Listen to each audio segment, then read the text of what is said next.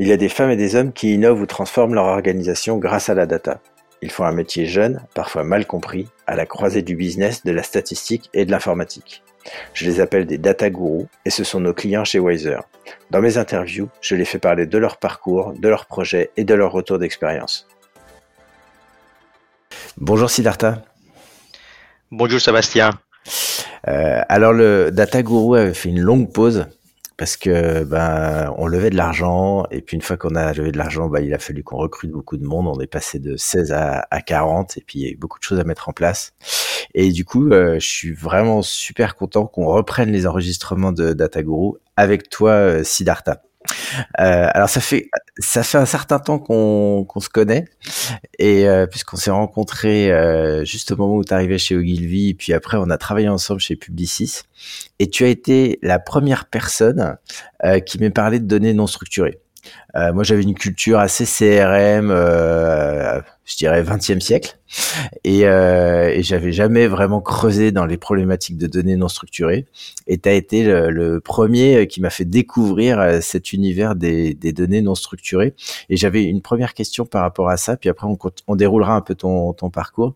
Mais euh, qu'est-ce qui t'a fait arriver sur les données déstructurées, sachant que c'est pas quelque chose que tu as appris à l'école, euh, puisque tu plutôt dans du, t'as fait plutôt euh, des études autour du data mining.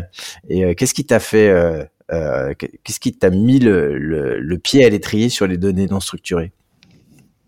Merci Sébastien pour cette question et surtout, surtout d'avoir invité à nouveau dans cette nouvelle édition de Data Guru.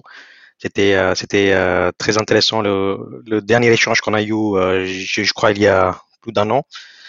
Euh, vis-à-vis euh, de ta question, euh, effectivement, moi j'ai tombé en fait dans les données non structurées assez assez tôt.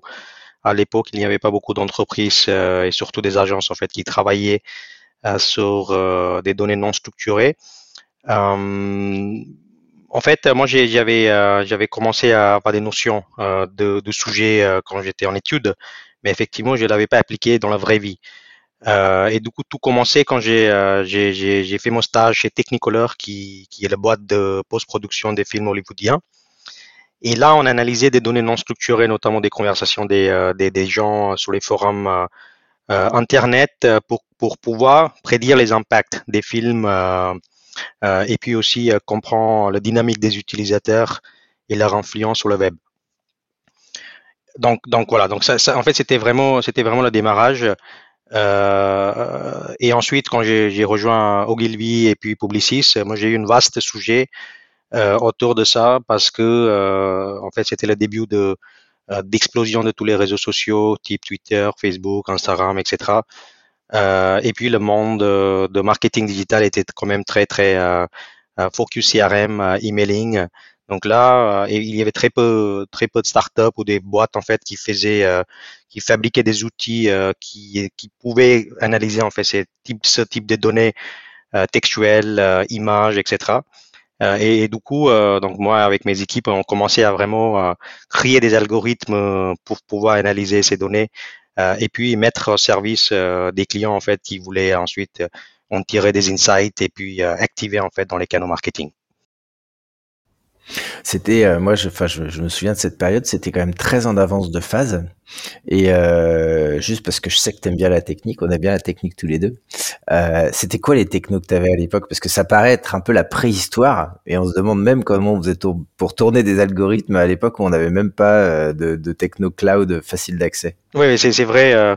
Euh, du coup, je, je parle de l'année entre 2010 et 2012.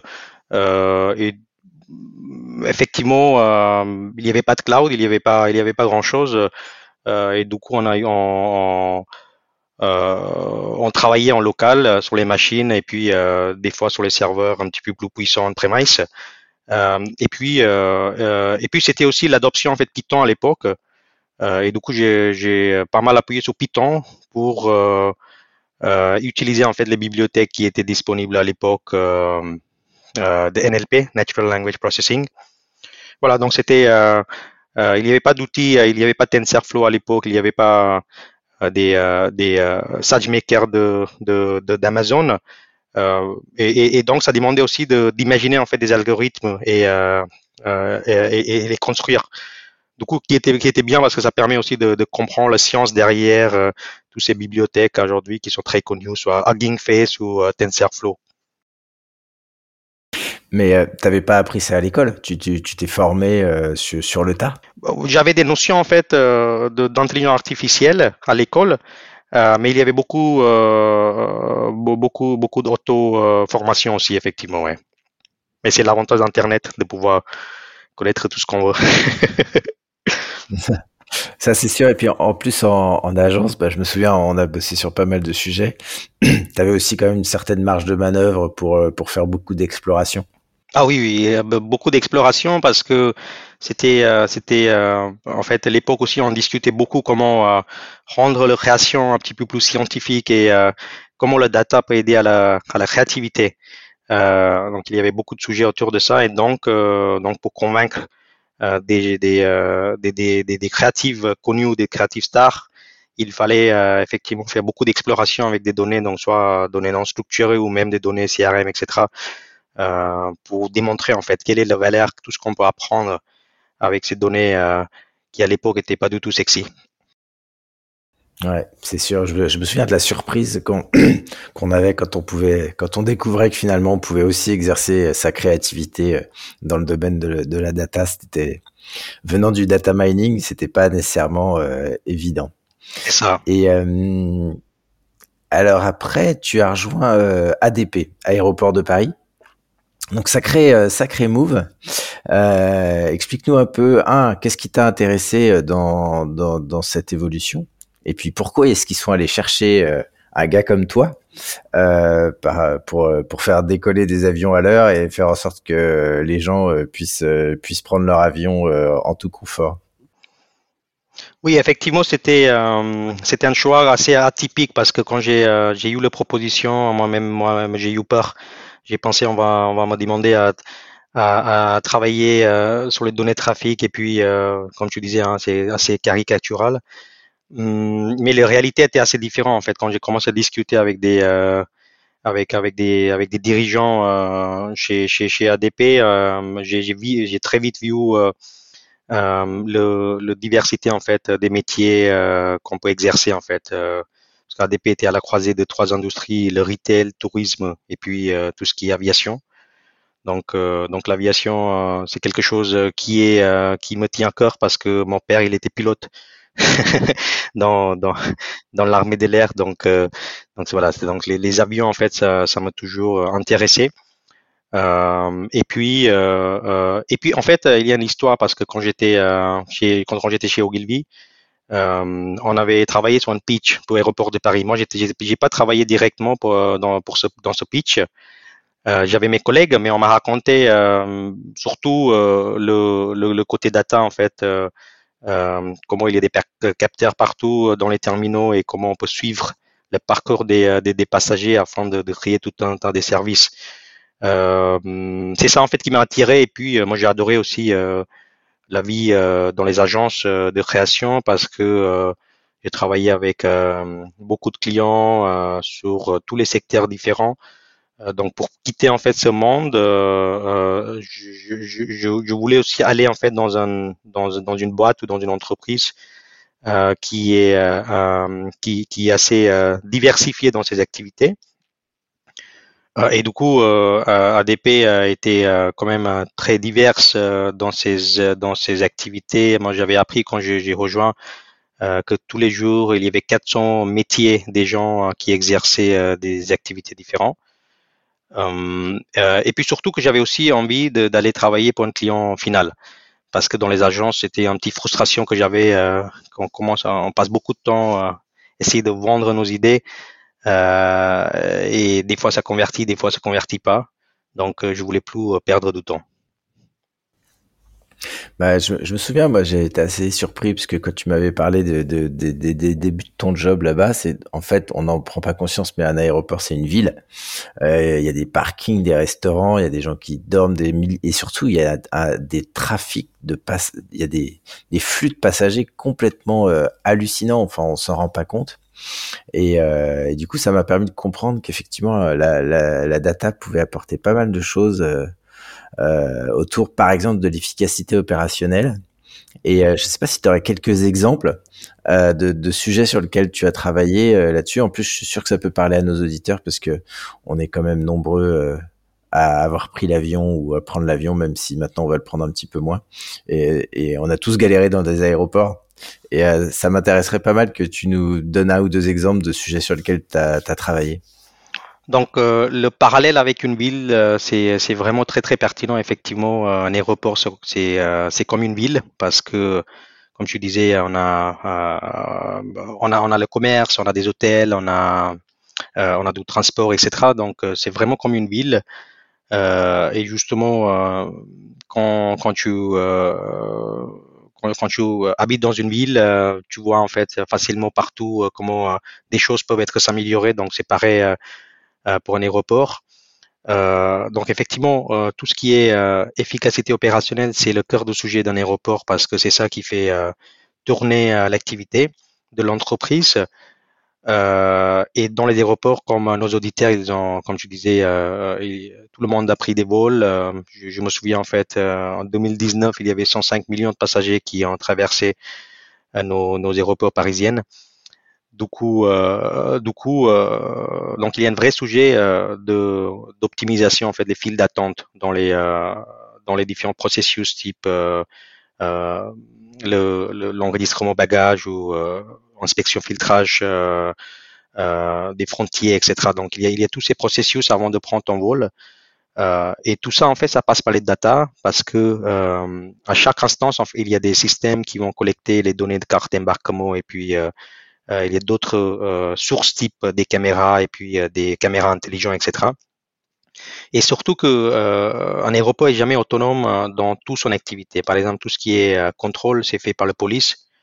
Et donc le police, il est, euh, c'est le police en fait qui décide combien des agents il mettra dans un aéroport. Donc il est vrai sujet de recherche opérationnelle ou optimisation. Et tout ça, c'est avec des, euh, données, analysant l'historique des données.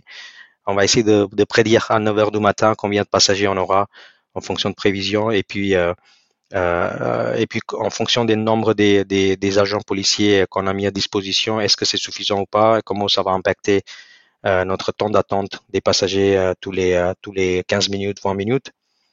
Donc c'est un exemple que je peux je peux je peux te citer. D'accord.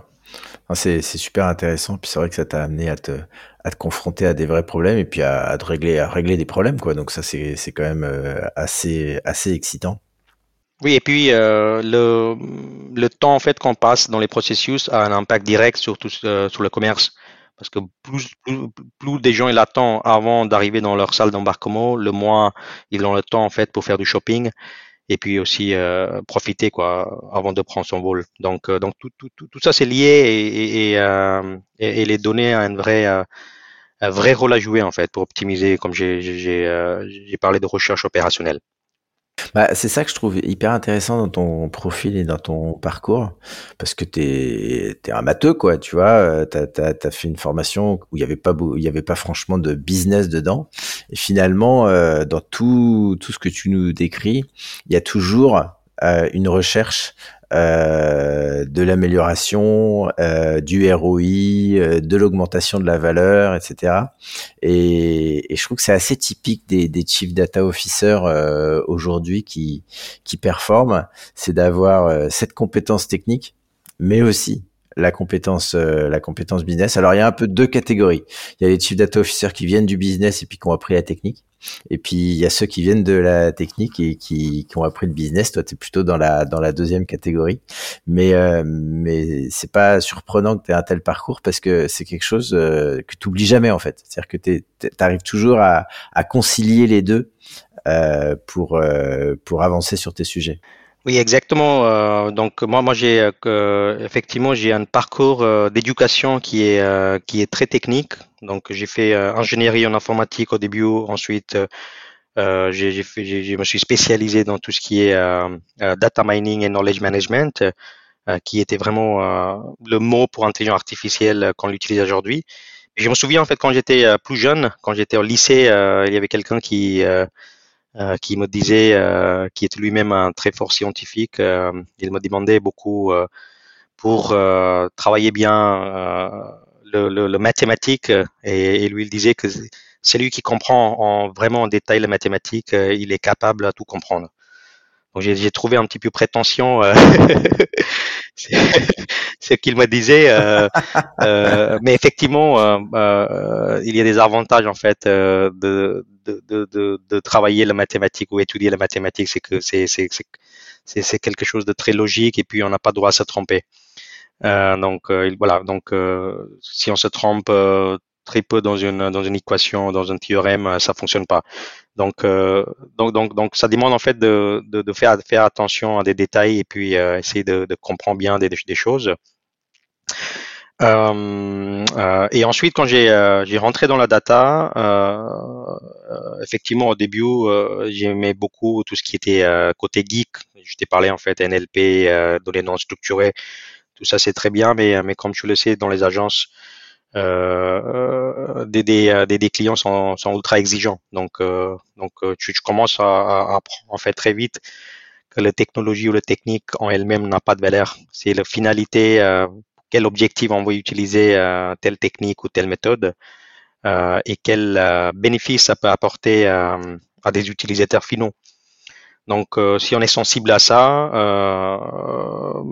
c'est un peu, en fait, on a beaucoup plus de chances vulgariser et puis faire adopter en fait les outils ou des techniques de geek entre guillemets qu'on a envie de faire. Ouais, tout, tout à fait. Et d'ailleurs, je pense que bah, là, on va parler de, de ta, ta dernière euh, nouvelle, euh, puisque bah, tu as, pris un nouveau, un nouveau job. Un peu, je trouve que ça ressemble un peu à un dream job d'être Chief Data Officer euh, au Club Med. Euh, on pourrait vite t'imaginer en tongue sur la plage en train de, de siroter des cocktails, mais en fait c'est pas tout à fait ça.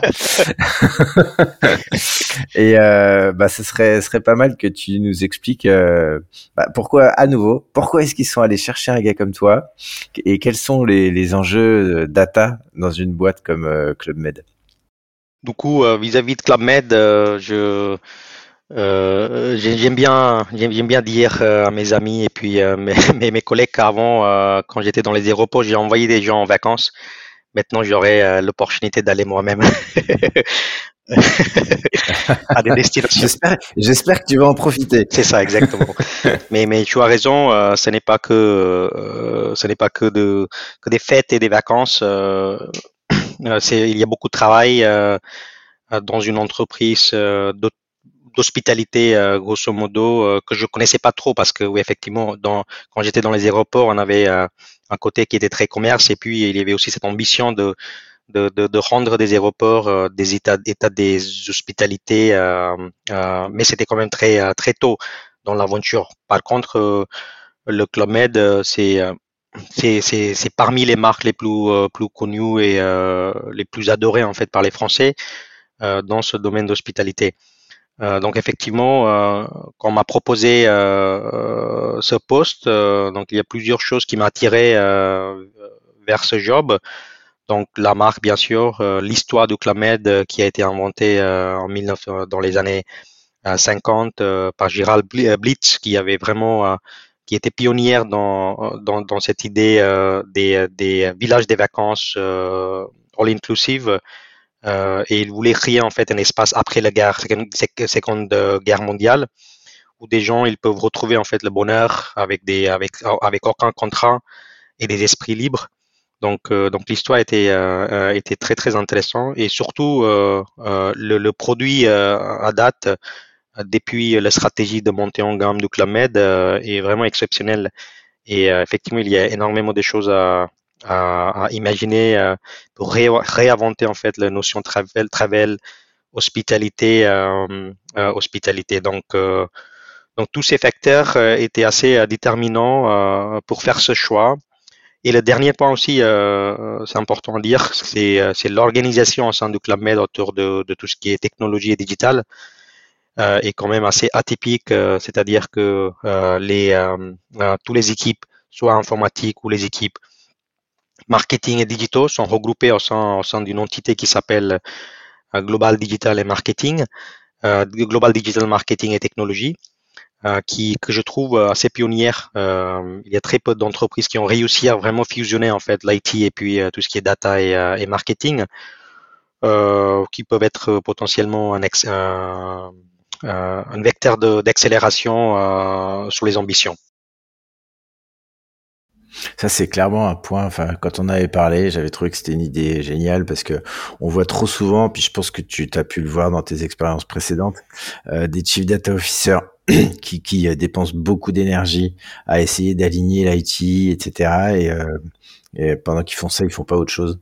Et, parfois, ça peut même aller dans des conflits.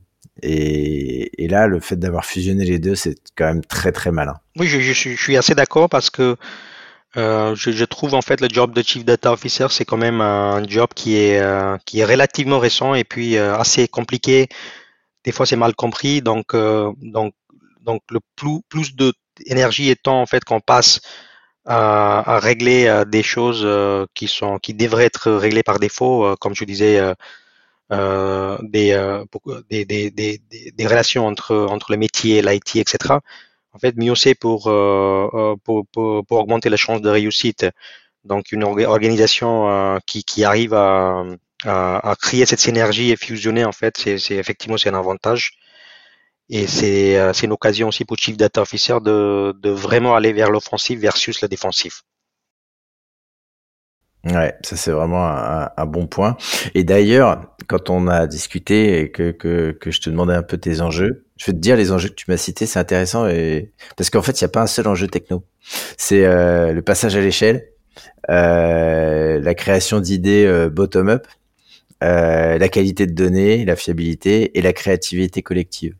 Et, euh, et c'est intéressant. Enfin, c'est typique d'une bonne stratégie donnée, c'est qu'on parle pas de techno, mais on parle de d'enjeux qui sont euh, qui sont supérieurs à ça et beaucoup plus euh, beaucoup plus excitants en fait.